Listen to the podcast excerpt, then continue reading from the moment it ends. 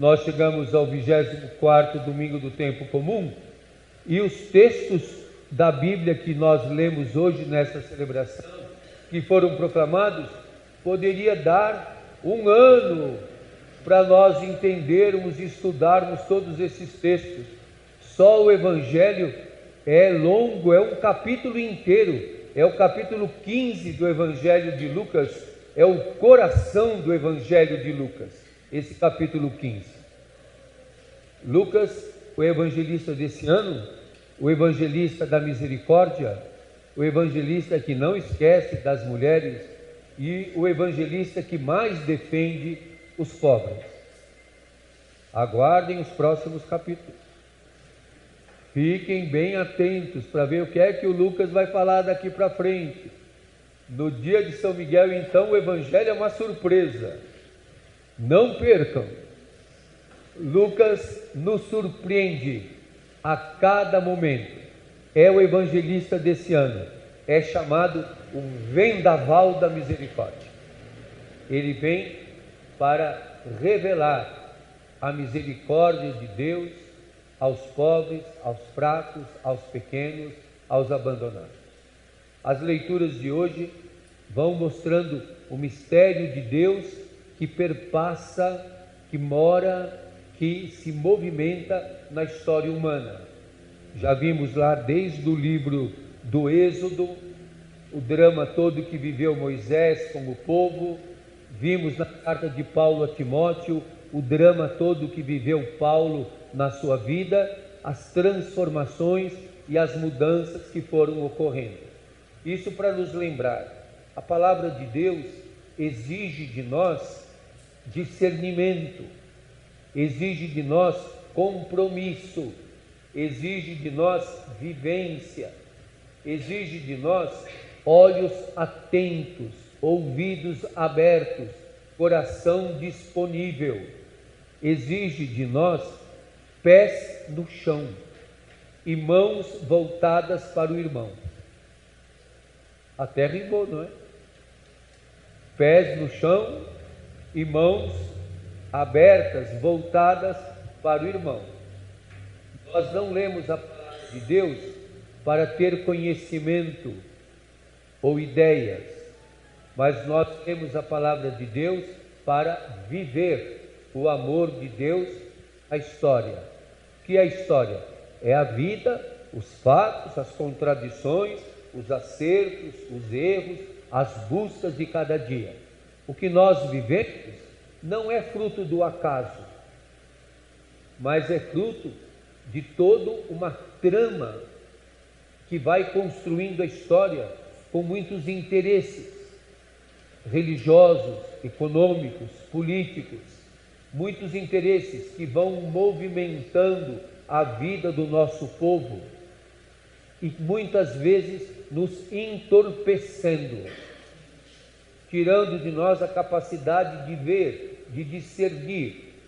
Nós vivemos um mundo pluralista, não queremos viver uma imposição.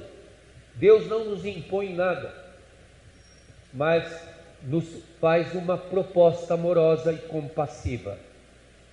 E essa proposta amorosa e compassiva, ela é transformadora na ação do Espírito Santo que está na vida do povo e que vai ajudando o povo a encontrar caminho. Nós, se vamos vendo a moldura do texto de hoje, começa logo no, no, no, início ali, no capítulo 15, no versículo 1, dizendo: Os publicanos e os pecadores, isto é, o povo que não prestava, que era condenado, considerado pecador, aquele povo imprestável, aquele povo sem fé, aquele povo que não tinha salvação, eles aproximavam-se de Jesus para o escutar. Aqui diz o texto: aproximavam-se de Jesus para o escutar. Mas também estavam lá quem?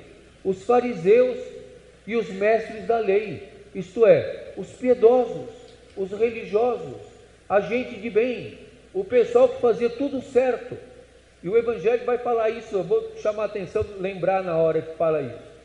o pessoal muito certinho e religioso. Só que eles se aproximavam de Jesus para o criticar. É possível uma coisa dessa? O Lucas já começa dando um chacoalhão, dizendo: os pecadores, os desconsiderados, os fedorentos, os que ninguém queria, aqueles que são hereges, se aproximavam de Jesus para escutar. E os bonitinhos, os religiosos, os bem postos se aproximavam de Jesus para criticar. É possível um negócio desse? E o que, que eles falavam?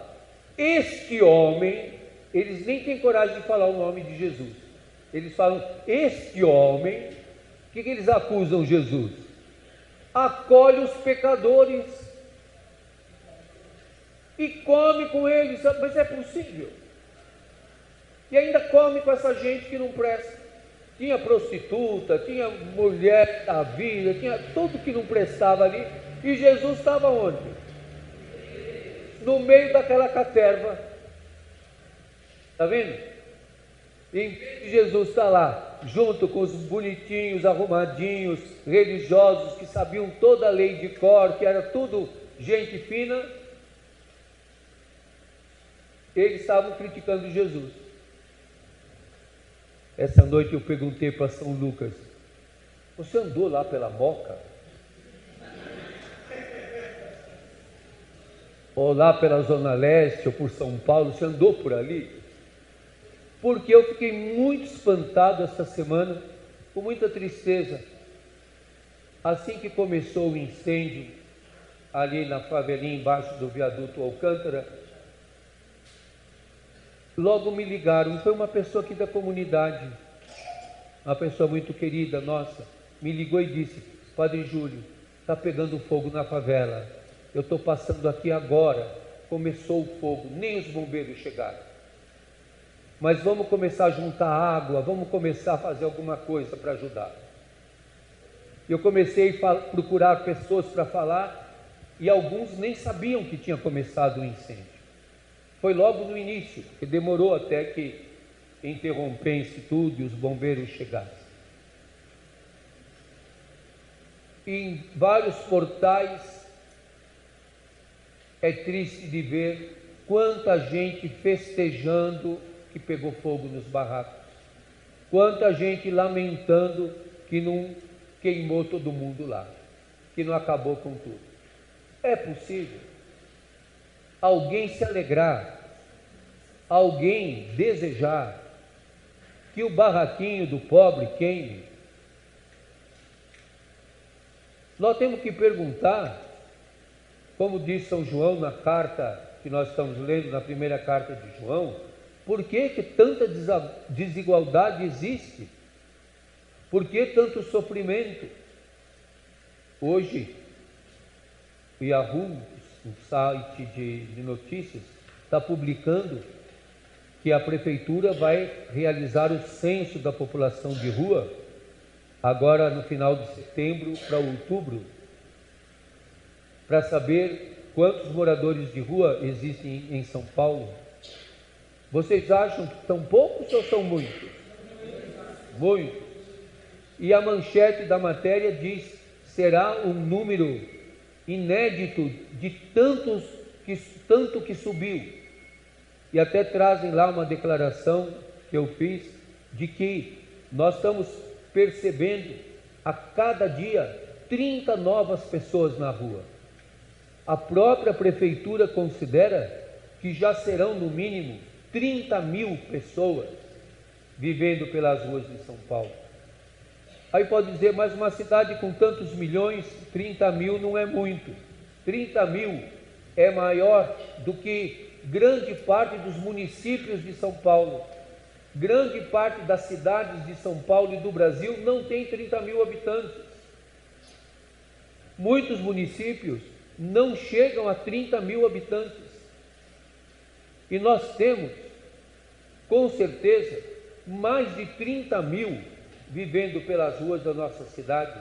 Aumenta o número de ocupações, aumenta o número de reintegrações de posse só aqui na nossa região, no Iguatemi, será feita a reintegração de posse de um terreno, de uma área, onde estão 20 mil pessoas. A de Carapicuíba, do Estadão, que o pessoal estava lá há muito tempo, e também um grupo enorme de pessoas. Muitos vão para as ruas, não tem para onde ir. Essa reintegração de Carapicuíba, do Estadão, foi terrivelmente violenta. Porque o que, que nós estamos vivendo? O grande interesse da especulação imobiliária e onde a vida humana passa a ser lixo, a não importar mais. Então se relativiza o valor da vida humana, da natureza, da criação. Quem essa semana não se estarreceu de ver a quantidade de animais torrados no Pantanal, queimados? As biólogas e os biólogos procurando nos ninhos os filhotinhos da, da ararinha azul que sobreviveram, e muitos filhotinhos morreram devido ao forte calor do incêndio e da queimada. Então, isso tudo atenta ao amor de Deus. Isso tudo atenta ao amor de Deus. Como é o amor de Deus? É o que o capítulo 15 de São Lucas quer nos mostrar. E Jesus, quando vê que alguns muito bem postos, muito religiosos se escandalizam que ele acolhe os pecadores e come com eles, Jesus conta para eles essa as parábolas da misericórdia, que são três, mas que o Evangelho não as dissocia, as unifica e coloca que Jesus contou uma parábola, contou para eles esta parábola, e não a divide, não diz estas parábolas, mas diz esta parábola. E o Lucas que gosta de uma certa ironia como estilo de conhecimento e de escrito, ele diz com uma certa ironia a pergunta de Jesus: Quem de vocês que tem cem ovelhas e perde uma, não deixa as 99 no deserto e vai atrás da que se perdeu até encontrá-la? A resposta lógica qual seria? Ninguém. Quem tem do céu perdeu uma, vai deixar as 99 no deserto e vai atrás da que se perdeu. Alguém é bobo, é? Está na margem de erro. Perdeu uma, azar dela. Quem mandou ela se perder? Porque diz de uma forma interessante: não é o pastor que a perdeu, ela que se perdeu. Não foi ele que a abandonou ela se perdeu. E Jesus diz: e vai atrás dela até encontrá-la. E quando a encontra, põe uma coleira nela bem apertada, dá uma surra nela e fala: Quem mandou você obedecer e se perder? Dá um chacoalhão e prende ela numa jaula. É isso? Não. O que, que o pastor faz? Põe a ovelhinha? No ombro isso quer dizer, põe muito junto, põe intimamente, põe pertinho, com carinho, põe no ombro. E faz o quê? Volta para casa, chama os amigos e diz: Vamos fazer uma festa, porque a minha ovelhinha que estava perdida foi encontrada. Alguém hoje de manhã me perguntou: e as 99 voltaram para casa? O que, que aconteceu com elas? Não fala das 99 só fala da alegria de ter encontrado a que se perdeu. E imaginem aqueles que estavam criticando Jesus, a cara deles. Devem ter ficado com uma cara de panela, ficaram com uma cara, um olho bem arregalado, olhando Jesus. E aí Jesus contou, continua. E é interessante que Lucas, quando fala de um homem, logo depois fala de uma mulher. O Lucas nunca faz um discurso que não tenha a mulher também. E aí diz: também uma mulher que tem dez moedas de prata e perde uma, ela faz o quê? Lembrem que no tempo de Jesus não tinha energia elétrica nem conta de luz, porque senão estava na bandeira vermelha e estava um drama pagar a conta de luz. No tempo de Jesus era tudo lamparina. De noite estava escuro demais, porque não tinha iluminação na rua e dentro de casa era com lamparina. E a mulher faz o quê? Acende a lamparina e fica procurando a casa inteira até achar a moeda. E quando acha, o que ela faz? Comemora, faz uma festa e chama as amigas. Isso para mostrar o amor de Deus não é um amor zangado, não é um amor que reprova.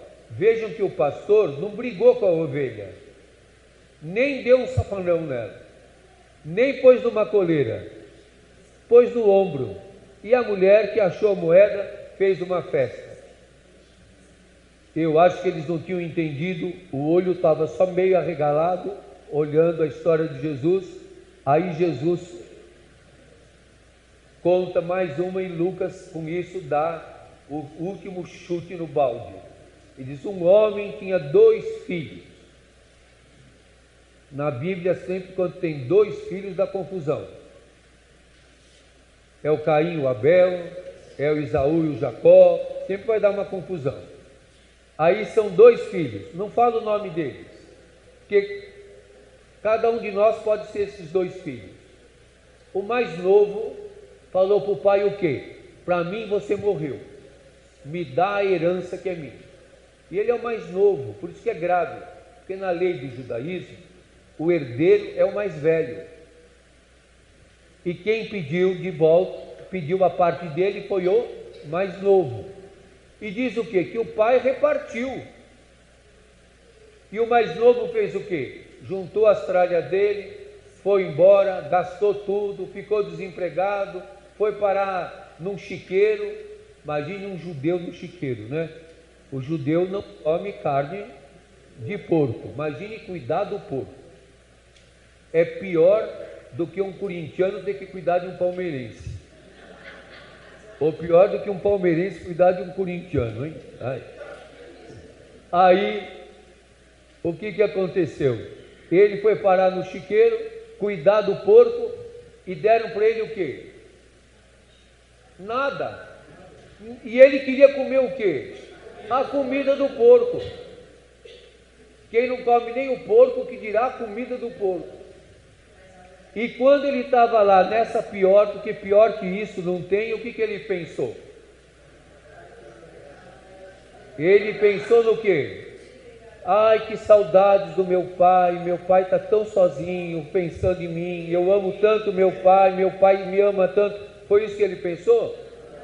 Ele falou: na casa do meu pai, até os empregados estão comendo do bom e do melhor, e eu aqui vou voltar para lá e vou voltar para lá para ser o quê? Empregado. Que filho, hein? Nem pensou no pai, pensou na barriga. E quando ele estava voltando, o pai viu de longe, e aqui conta uma coisa que é, para quem está ouvindo o Evangelho lá na comunidade de Lucas, espantosa. O pai viu e fez o quê?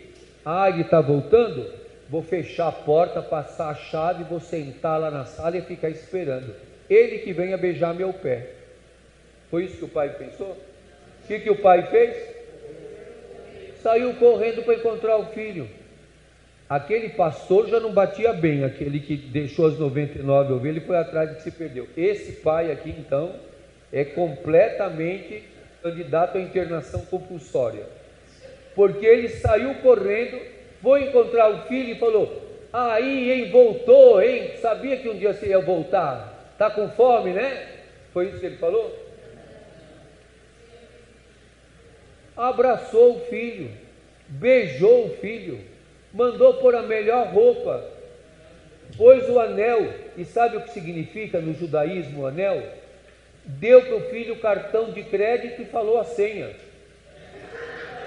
Porque o anel no judaísmo é o sinal para poder usar o dinheiro. É onde tem o selo, como se fosse uma senha, para marcar e poder usar o dinheiro. Ele devolveu para o filho a roupa, pôs o melhor calçado, perfumou o filho, devolveu, devolveu o cartão de crédito, deu a senha de volta para o filho. Esse pai aí, você não achou meio exagerado esse pai? Você está na dúvida? E ainda mandou fazer um churrascão, convidou todo mundo e fez aquela festa. Mas ele tinha dois filhos. O outro, quando voltou, perguntou: Que barulho é esse? Aqui na minha casa estava tudo triste, porque irmão, meu irmão foi embora, estava morto luto, e agora está festa, dança. Que meu pai, o que aconteceu? E aí o empregado fala: Sabe aquele teu irmão? Voltou e teu pai ainda mandou fazer a maior festa. E o filho, o irmão ficou com raiva nem entrou. E o pai vai lá atrás outra vez, diz: Meu filho, é o teu irmão que voltou. E o que, que o filho fala? Este teu filho, ele nem fala o meu irmão, fala este aí, do tipo daqueles que falaram aquele homem, este teu filho aí, gastou tudo com prostituta e agora você faz tudo isso para ele? Eu nunca te desobedeci, eu sempre te servi. Ele não fala uma vez para o pai, eu sempre te amei, eu te amo, meu pai. Ele fala, eu te servi, eu sempre te obedeci, sempre segui tuas ordens. Ele era um filho perfeito, mas não tinha amor. Pobre desse pai, hein? Um filho pensou na barriga e não nele, no pai, o outro filho trata como patrão. Na verdade, os dois tratam o pai como patrão.